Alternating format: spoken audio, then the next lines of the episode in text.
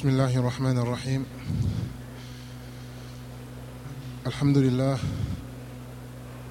والصلاة والسلام على رسول الله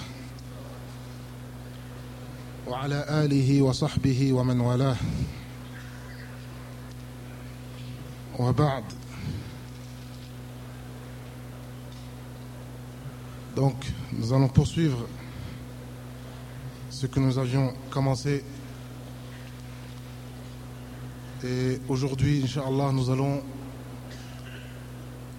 entrer dans le sujet principal,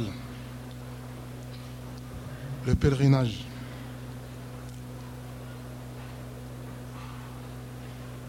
Le prophète sallallahu alayhi wa sallam, quand il lui a, quand Jibril lui a demandé les piliers de l'islam, il lui a répondu en lui citant les cinq piliers, les deux attestations, la prière, la zakat, l'aumône, le jeûne du mois de Ramadan et le pèlerinage. Donc le cinquième pilier de l'islam, le pèlerinage est le cinquième pilier de l'islam. Ce qui nous montre l'importance de cette adoration, c'est tout d'abord que c'est un pilier de l'islam et que c'est une obligation. Allah Azza wa Jal, il dit dans un hadith Qudsi وما تقرب إلي عبدي بشيء أحب إلي مما افترضته عليه Donc mon serviteur, mon adorateur n'accomplira aucune adoration, n'accomplira rien qui sera meilleur que ce que je lui prescris. Donc les choses que Allah subhanahu wa ta'ala a prescrit à ses adorateurs sont les adorations les plus importantes. Et le Hajj fait partie de ces adorations que Allah a prescrit à ses adorateurs. Ce qui nous montre aussi l'importance et le mérite de cette adoration, certains hadiths du prophète sallallahu alayhi wa sallam, parmi lesquels le prophète sallallahu alayhi wa sallam il nous dit الحج المبرور ليس له جزاء إلا الجنة un pèlerinage pieux un pèlerinage accepté n'a d'autre récompense que le paradis. Un pèlerinage accompli selon les règles de la charia, selon les règles que le prophète sallallahu alayhi wa sallam nous a donné la récompense à ce pèlerinage est le paradis. Le prophète sallallahu alayhi wa sallam il dit aussi Man hajja falam yarfuth walam yafsuq raja'a min dhunubihi kayawmi waladathu ummuh Quiconque accomplit un pèlerinage sans commettre de rapport sexuel avec sa femme sans commettre de perversité, reviendra de son pèlerinage sans aucun péché. Reviendra de ce pèlerinage comme le jour où sa mère l'a mis au monde. Il n'a aucun péché. Donc ceci nous montre l'importance de cette adoration et la grande le grand mérite de cette adoration.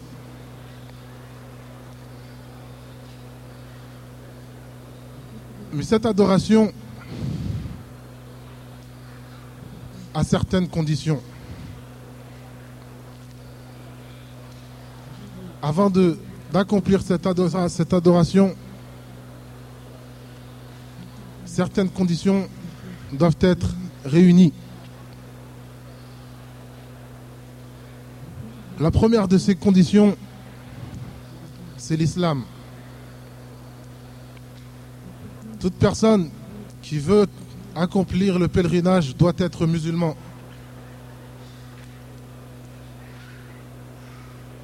Car le mécréant, le polythéiste, son pèlerinage n'est pas accepté. Même si le jour du jugement, Allah Azzawajal, il châtie le mécréant pour deux choses. Pour ne pas avoir répondu à l'islam, pour ne pas avoir accepté l'islam et pour ne pas avoir accompli les adorations de l'islam. Donc ceci est la première condition. Ensuite, la deuxième condition, c'est d'avoir toute sa raison. La personne qui veut accomplir le pèlerinage doit avoir toute sa raison, doit être une personne responsable La troisième condition, cette personne doit être pubère, doit avoir atteint l'âge de la puberté. Et ces deux conditions ont été mentionnées dans un hadith du prophète sallallahu alayhi wa sallam dans lequel il nous dit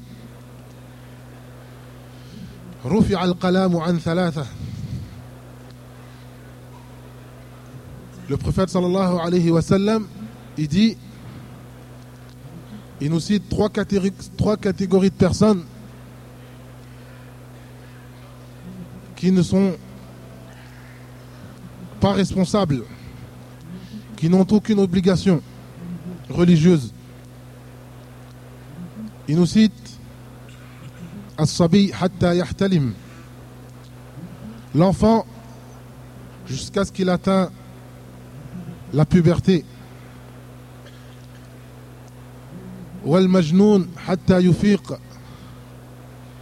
Et le fou jusqu'à ce qu'il retrouve la raison.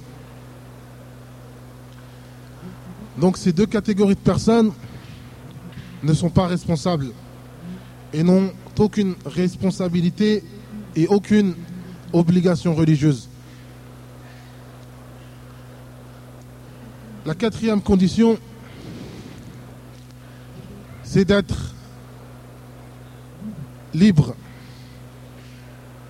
C'est-à-dire qu'une personne qui est esclave n'a pas d'obligation. Cette obligation religieuse ne lui est pas obligatoire. L'accomplissement du pèlerinage n'est pas obligatoire aux esclaves. Ensuite, la cinquième condition, c'est d'être en mesure d'accomplir cette adoration. La capacité physique et financière de pouvoir accomplir cette adoration, d'en avoir les moyens financièrement et physiquement. toute personne qui a réuni ces, ces, conditions, le pèlerinage lui est obligatoire.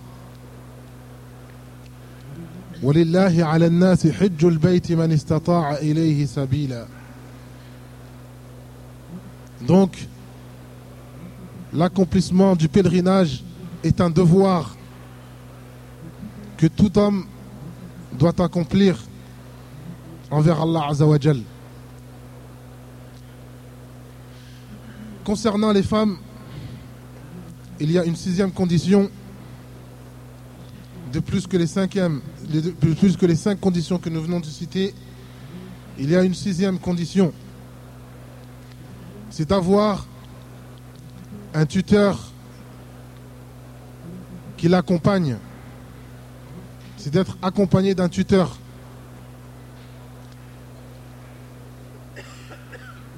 Et ce tuteur, c'est une personne, un proche de cette femme, qui ne peut la marier. Son père, son frère, son fils, son oncle, ce sont des personnes qui ne peuvent pas la marier.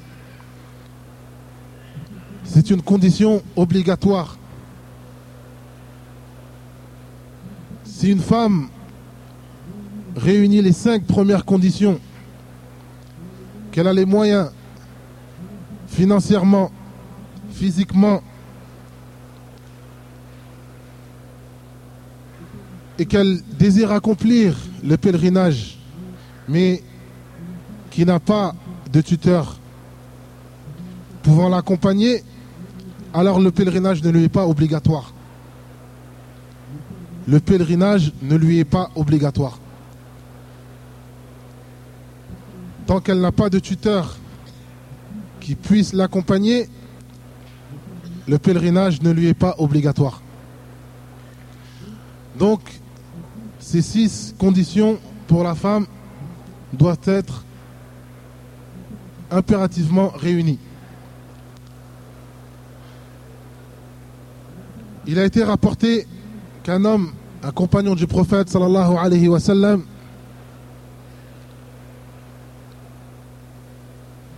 avait écrit son nom sur la liste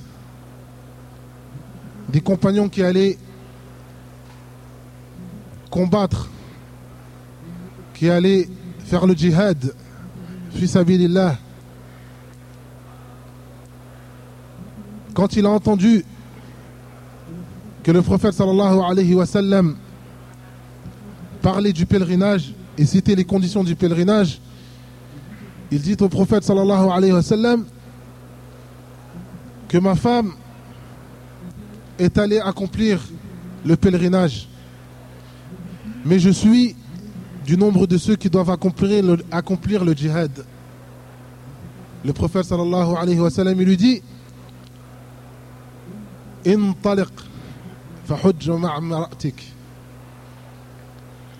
le prophète sallallahu alayhi wa sallam, il lui dit empresse-toi d'aller accompagner ta femme pour accomplir le pèlerinage. Donc ce hadith nous prouve que la femme doit être impérativement accompagnée d'un tuteur durant le pèlerinage. Toutes ces conditions réunies, le Hajj, le pèlerinage devient une obligation. Et l'accomplissement du pèlerinage dans l'islam a trois manières d'être accompli. Il y a trois façons d'accomplir le pèlerinage et ces trois façons sont toutes valables. Les trois façons sont valables. La seule divergence qu'il y a entre les ulama, qu'il y a entre les savants, c'est de désigner lequel de ces trois, laquelle de ces trois manières est la plus favorable et la meilleure. Mais ils sont unanimes sur la validité de ces trois manières d'accomplir le pèlerinage. La première manière d'accomplir le pèlerinage, c'est ce qu'on appelle al-ifrad, c'est-à-dire d'accomplir un pèlerinage simple. La deuxième manière d'accomplir le pèlerinage, c'est ce qu'on appelle al-qiran, c'est d'accomplir le pèlerinage avec les deux intentions, c'est-à-dire l'intention d'avoir le mérite d'une umrah et le mérite du hajj. C'est-à-dire qu'on fait un seul les, les mêmes actes pour les deux adorations. On fait un seul tawaf pour le hajj et pour la umrah. Toutes les adorations, toutes les, tous les actes que nous accomplissons durant le pèlerinage, elles sont pour les deux adorations en même temps. C'est ce qu'on appelle al-qiran. La troisième manière d'accomplir le pèlerinage, c'est ce qu'on appelle at-tamattu' qui consiste à accomplir une umrah puis par la suite accomplir un pèlerinage. Le prophète sallallahu alayhi wa sallam, quant à lui, il a accompli le pèlerinage de la deuxième manière, c'est-à-dire Al-Qiran. Mais il a recommandé à ses compagnons de faire un tamattu, la troisième manière. Donc, de ce hadith, un grand nombre de ulama ont considéré que tamattu était la meilleure manière d'accomplir le pèlerinage. De faire une umrah tout entière, puis par la suite accomplir le hajj, le pèlerinage. Donc nous allons expliquer la manière de faire le hajj des trois manières. Nous allons expliquer d'abord At-Tamattu' qui est la plus compliquée. Puis par la suite, nous allons expliquer ce qu'est le Qiran et l'Ifrat. At-Tamattu', comme je vous l'ai dit, est constitué de l'accomplissement d'une Umrah, puis l'accomplissement du Hajj, du pèlerinage. La Umrah est constitué de trois choses principales. Ces trois choses, toute personne qui accomplit le Hajj, qui accomplit une Umrah, doit connaître ces choses par cœur, doit mémoriser ces choses, car il y a certaines conséquences à ces choses-là. La première des choses, c'est que la Umrah dans la Umrah, il y a des piliers. La deuxième chose, c'est qu'il y a des choses qui sont obligatoires, qu'on appelle les obligations de la Umrah. Et la troisième chose, ce sont les interdits de la Umrah. Donc il y a ces trois choses à connaître par cœur. La première chose, ce sont les piliers de la Umrah. Il y a deux piliers dans la Umrah il y a deux piliers dans la Umrah. Le premier pilier, c'est l'intention. L'intention de, de se sacraliser. Ce qu'on appelle al-ihram.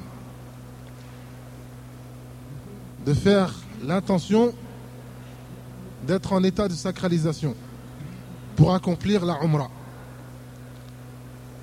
C'est la première, le premier pilier de la Umrah. Le second pilier, c'est At-Tawaf. Les, les sept tours autour de la Kaaba.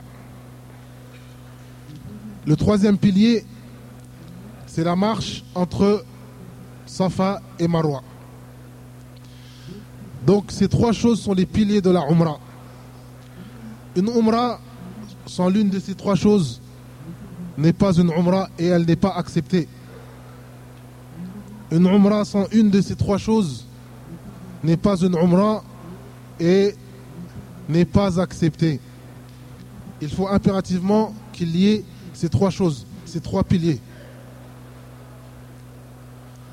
Ensuite, nous avons deux choses obligatoires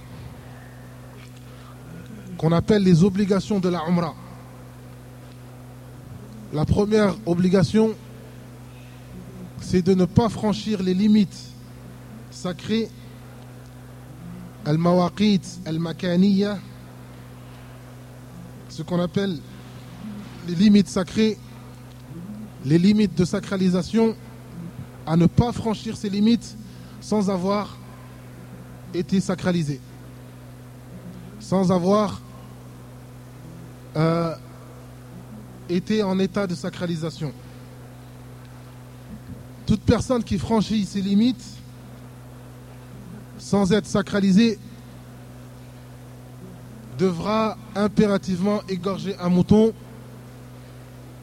pour que son pèlerinage, pour que sa umrah soit acceptée et soit valable. Donc la première obligation, c'est de ne pas franchir les limites sacrées sans être en état de sacralisation.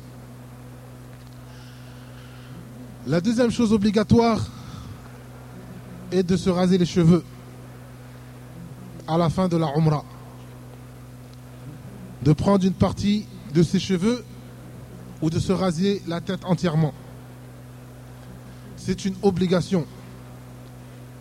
Toute personne qui n'accomplit pas cette obligation devra égorger un mouton, devra sacrifier un mouton à Mecca.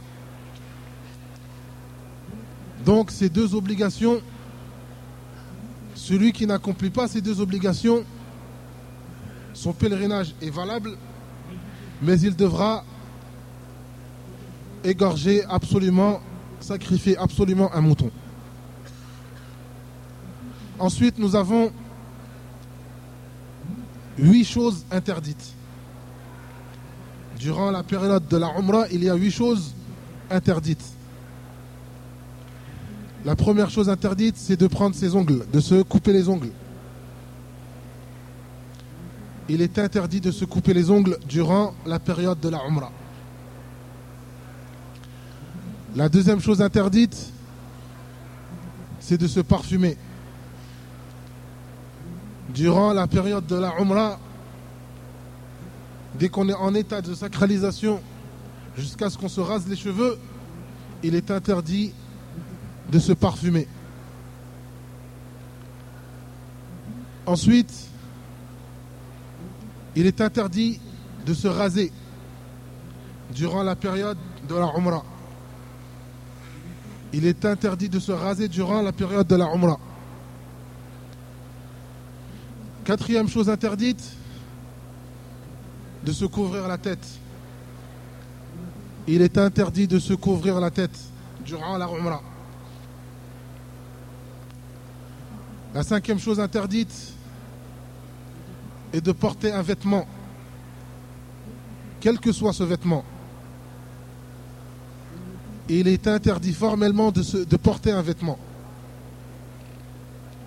quel que soit ce vêtement durant la période de la Umrah. Que ce soit un caleçon, un t-shirt, quel que soit ce vêtement, il est interdit de porter un vêtement durant la période de la Umrah. Ensuite, cinquième chose interdite, il est interdit durant la Umrah de se marier ou de marier. Il est interdit de se marier et il est interdit de marier.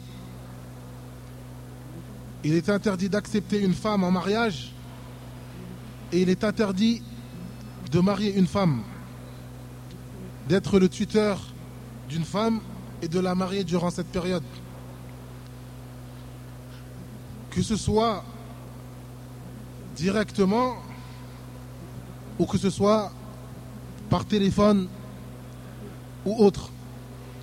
Durant la période de Umrah, il est interdit de se marier ou de marier. Septième chose interdite, et d'avoir des rapports avec son épouse. Il est interdit d'avoir des rapports sexuels ou tout rapport charmel avec son épouse durant cette période. Durant la période de la Umrah, il est interdit d'avoir tout contact physique avec son épouse.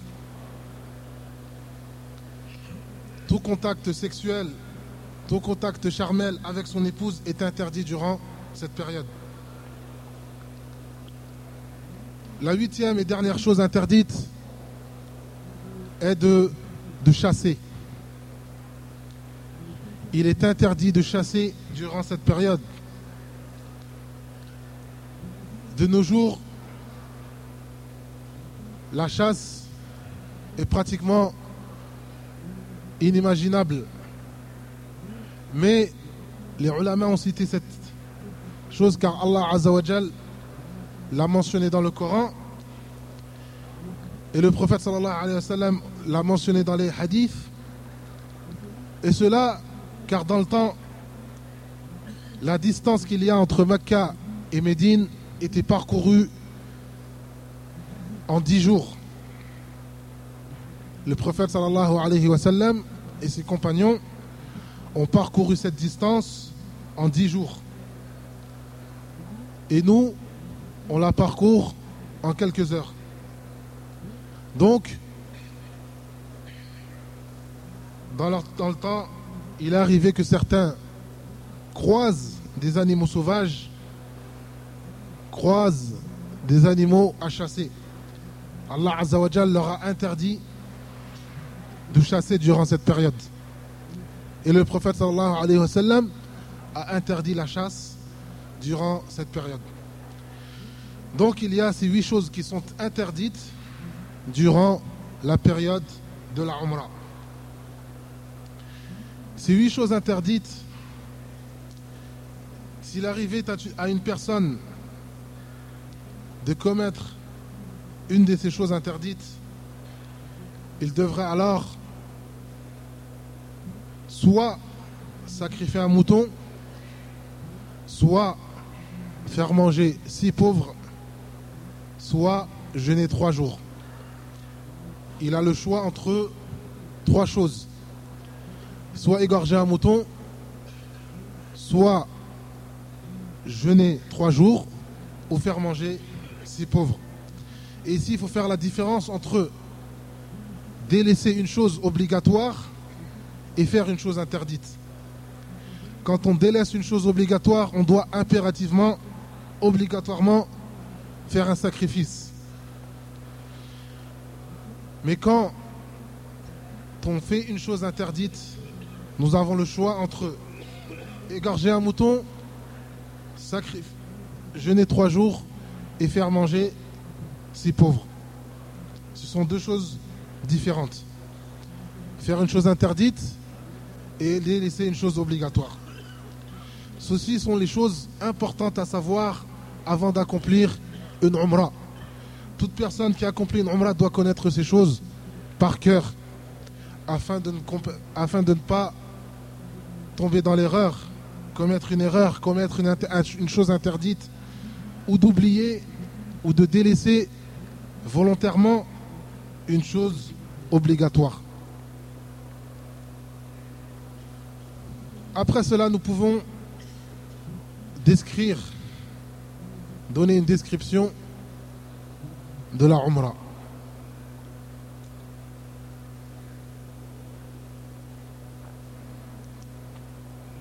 La première chose à faire, c'est de demander à Allah Azzawajal de nous faciliter l'accomplissement de la Umrah. Toute personne doit se demander, demander à Allah Azzawajal, doit invoquer Allah Azzawajal en lui demandant de lui faciliter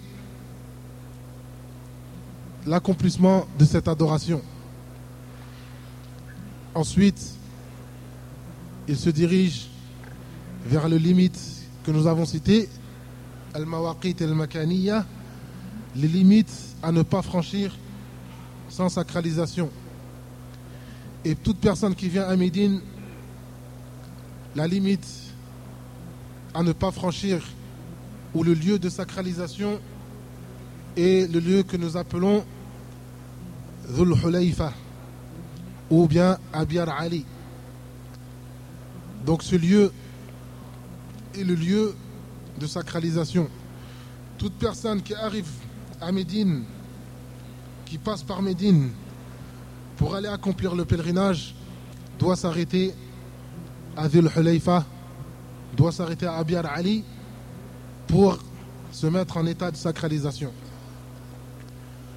Arrivé à Abiyar Ali, le prophète sallallahu alayhi wa sallam, il s'est purifié, il a fait ses ablutions, il a fait, pris une douche. Et il s'est parfumé le corps de manière à ce que le parfum ne touche pas les habits, les vêtements que nous allons porter durant la Umrah, c'est-à-dire l'ibs al-ihram, le pagne et la le rida, wa c'est-à-dire le pagne et la, la sape de cap que nous mettons. Donc ces deux, morceaux, ces deux morceaux de tissu sont les deux seuls vêtements autorisés durant la Umrah. Le prophète sallallahu alayhi wa sallam, il s'est nettoyé et il s'est purifié de la meilleure des façons, de la meilleure des manières, et il s'est parfumé le corps de, de, de façon à ce que le parfum ne touche pas ses vêtements, ne touche pas sa cape et son pagne. Ensuite, il a prié deux Et ceci est une chose, le fait de prier deux est spécifique à ce lieu de sacralisation. Car il y a cinq lieux de sacralisation. Il y a cinq lieux différents de sacralisation. Mais le seul lieu dans lequel il est recommandé de faire deux après s'être purifié, s'être lavé et s'être nettoyé, c'est Dhul. Car un ange est venu vers le prophète sallallahu alayhi wa sallam et lui a dit que Dhul Hulayfa était un lieu béni et que Dhul Hulayfa et que le prophète sallallahu alayhi wa sallam devrait y accomplir une prière. Donc Hulayfa toute personne qui va à Dhul Hulayfa, à Biar Ali, il lui est recommandé, après s'être purifié, d'y accomplir une prière. Après, avoir accompli une prière, on entre en état de sacralisation en disant La Allahumma Umrah on dit seulement la Allahumma umrah. Pour une personne qui va faire, comme nous avons dit, Hajj et tamattu' une personne qui va faire Hajj al-Tamattu', il dit seulement Labbaik Allahumma Umrah. Et ensuite, il remonte dans le car ou dans la voiture et il fait At-Talbiya. At-Talbiya, c'est le fait de dire Labbaik Allahumma Labbaik, Labbaik la sharika laka Labbaik, Inna al-hamda wa ni'mata laka wal mulk la sharika laka. Certains ulama ont considéré la talbiya comme étant une chose obligatoire. Je vous ai cité tout à l'heure deux choses obligatoires. Certains ulama, certains savants ont considéré la talbiya comme étant une chose obligatoire. Mais la grande, majorité des ulama ne l'ont pas considéré comme obligatoire, mais une chose très recommandée, fortement recommandée durant la Umrah. Car le prophète sallallahu alayhi wa sallam et ses compagnons, ils faisaient la talbiya jusqu'à ce qu'ils n'avaient plus de voix. Ils disaient la baik Allahumma la baik, la baik la sharika lak, la baik, inna alhamda wa ni'mata lak, wal mulka la sharika lak. Jusqu'à ce qu'ils arrivent à Mecca Arrivé à Mecca, elle n'avait plus de voix. Donc c'est une chose importante à ne pas négliger. Donc dès que nous montons dans le car, nous disons la baik Allahumma la baik, nous disons cette talbiya jusqu'à ce qu'on arrive à Mecca. C'est la meilleure invocation à faire, c'est le meilleur rappel à faire, c'est le meilleur dhikr à faire durant le trajet, durant cette distance à parcourir. Ensuite, il y a certaines règles concernant la femme. La femme est différente de l'homme selon certaines règles.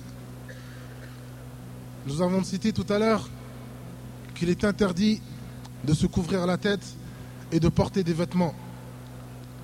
En ce qui concerne la femme, il n'y a aucun vêtement qui lui est interdit il n'y a aucun vêtement interdit à la femme. La femme a le droit de porter ce qu'elle veut. Elle porte ce qu'elle désire, excepté deux choses. Il y a seulement deux choses qui sont interdites aux femmes. La première des choses, c'est de porter des gants. Il est interdit aux femmes de, se de porter des gants. Le prophète sallallahu alayhi wa sallam a interdit aux femmes de porter des gants. La deuxième chose interdite est de porter un niqab, une burqa. Ce sont les deux choses interdites. Ici, il faut faire la, distinction entre le fait d'interdire la burqa ou le niqab et les gants et le fait de se cacher les parties qui sont le visage et les mains la femme a le droit de se cacher les mains, mais sans gants. C'est-à-dire que si son vêtement a les manches assez longues, de manière à ce qu'elle puisse se cacher les mains, c'est autorisé. Elle peut se cacher les mains, mais elle ne peut pas porter de gants. Et c'est la même chose pour le visage. Elle peut se couvrir le visage, elle peut se cacher le visage, mais sans burqa.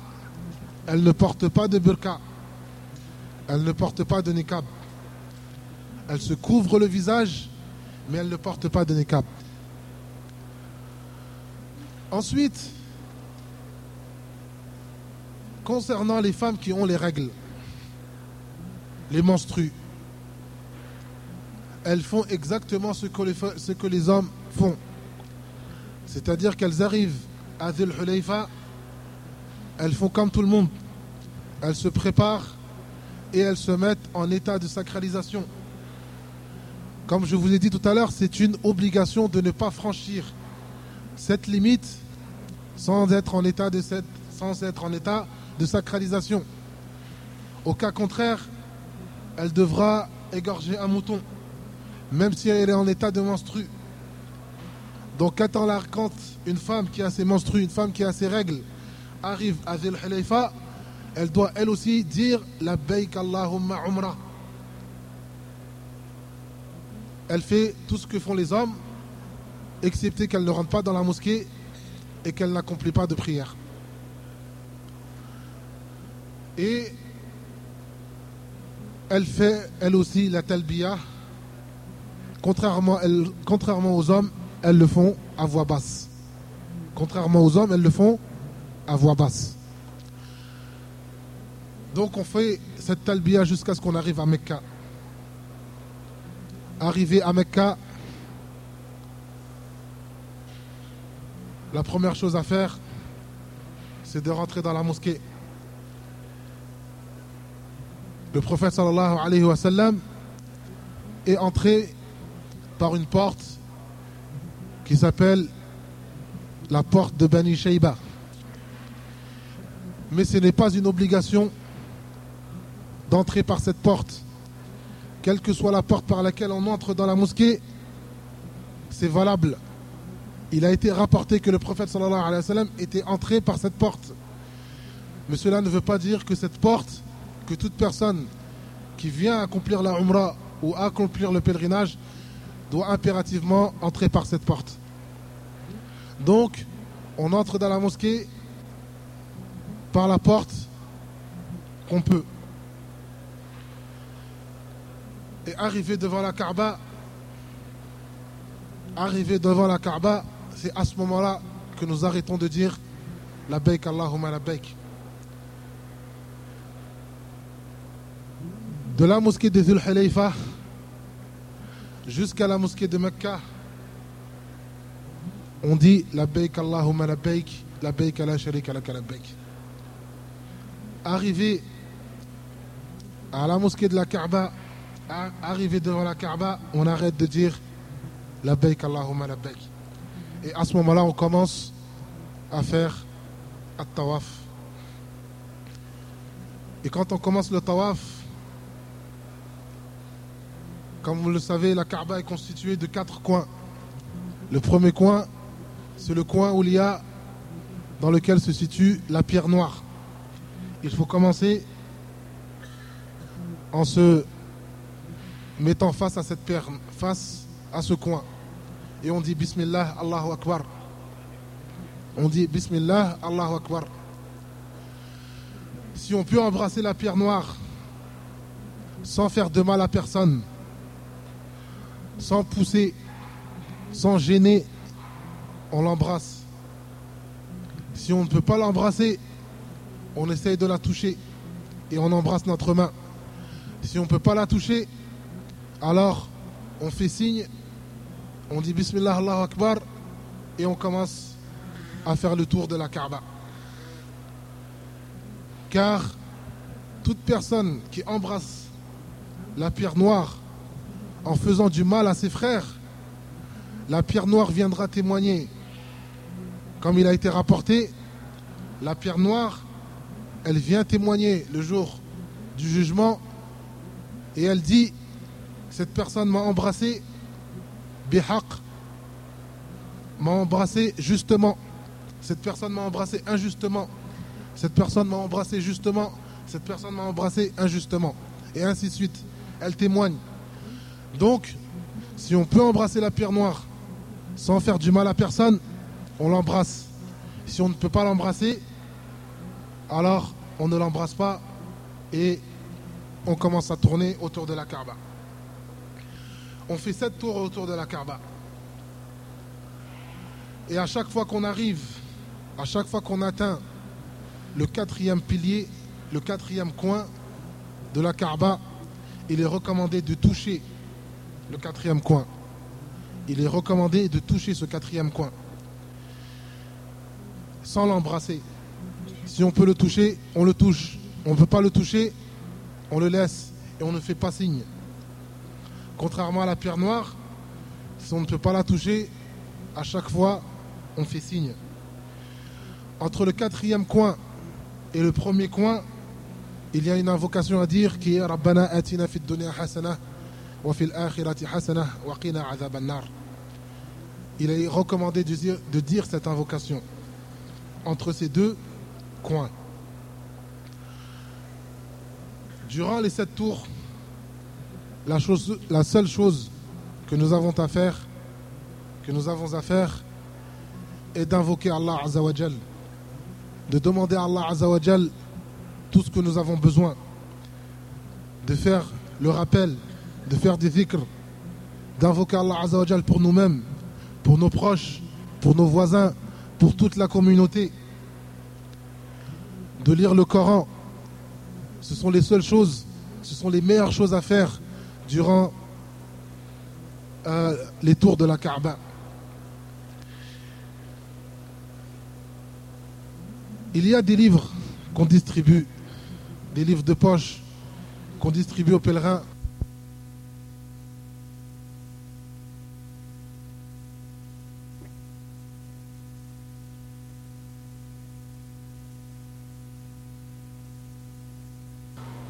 dans lesquels il y a certaines invocations. Premier tour, il y a telle invocation. Deuxième tour, il y a telle invocation. Troisième tour, et ainsi de suite. Ce sont des invocations, de manière générale, de bonnes invocations. Mais il est préférable à toute personne d'invoquer Allah Azzawajal et de lui demander ce qu'il a besoin car il est très probable que dans ce livre, il n'y a rien de ce que tu as besoin. Il est très probable que ce livre contient des invocations importantes, mais pas importantes à tes yeux. Arrivé jusqu'ici, tu as certains besoins, tu as certaines envies. Alors demande à Allah Azzawajal directement ce que tu as besoin. Demande à Allah Azzawajal directement ce que tu as envie. De la langue que tu maîtrises. Tu peux demander à Allah Azzawajal en français, en anglais, en chinois, en turc. La langue qui est facile pour toi, demande à Allah Azzawajal. Ce n'est pas obligé de demander à Allah Azzawajal en arabe. Allah Azzawajal, il comprend toutes les langues. Il est le créateur de, toutes les langues. Donc, on invoque Allah Azzawajal de la meilleure des manières, de la plus facile des manières, de la plus simple des façons. Ensuite, après avoir accompli les sept tours de la Kaaba, on accomplit deux unités de prière derrière Makram Ibrahim, si possible. Si on ne peut pas l'accomplir derrière Makram Ibrahim, on ne gêne pas nos frères musulmans. On l'accomplit autre part, dans la mosquée, sans gêner personne. On s'éloigne le maximum des personnes, on s'éloigne le maximum des joints, des gens, et on accomplit ces deux prières. On a accompli ces deux raka'a, ces deux unités de prière. Après avoir, accompli ces deux unités de prière, il est recommandé de boire de l'eau de Zamzam. Il est recommandé de boire de l'eau de Zamzam et de s'arroser un peu la tête, car ceci a été rapporté par le prophète sallallahu alayhi wa sallam les compagnons du prophète sallallahu alayhi wa sallam ont, rapporté que le prophète sallallahu alayhi wa sallam, après avoir accompli le tawaf, il a bu un peu d'eau de zamzam et il s'est arrosé un peu la tête.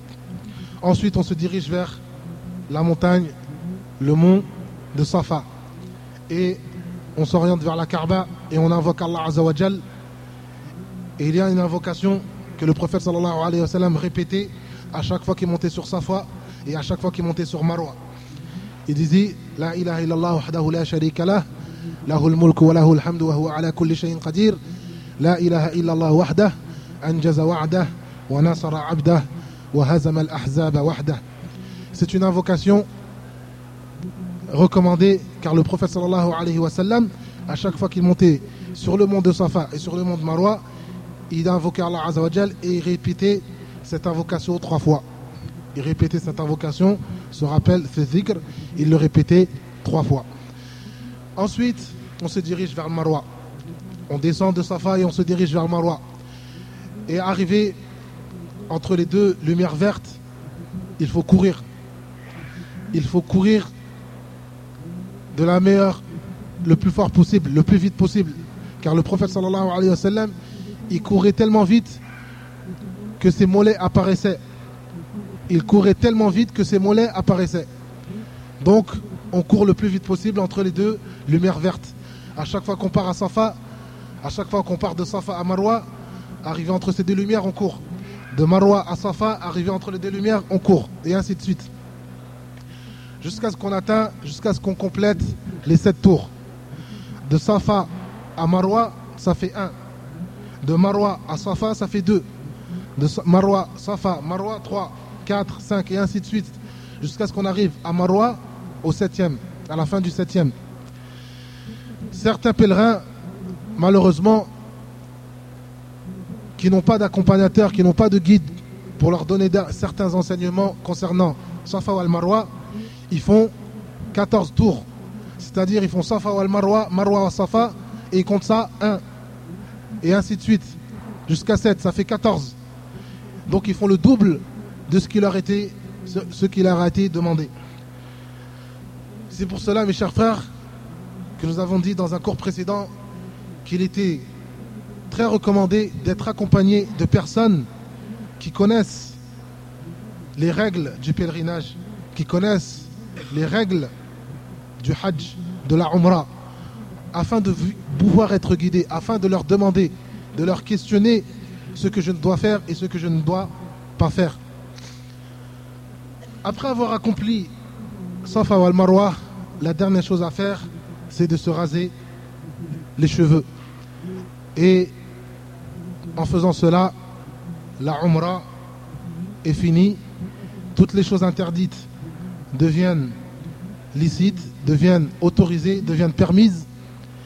Et à ce moment-là, nous pouvons revenir à notre vie habituelle jusqu'au jour du pèlerinage, le jour où les pèlerinages, le pèlerinage commence, c'est-à-dire le huitième jour de Dhul Hijjah, le huitième jour du mois prochain. Donc ceci est la description de la Umrah qui sera suivie par l'explication et la description du Hajj. Je vais m'arrêter là pour aujourd'hui et demain, Inch'Allah, nous allons poursuivre avec la description du Hajj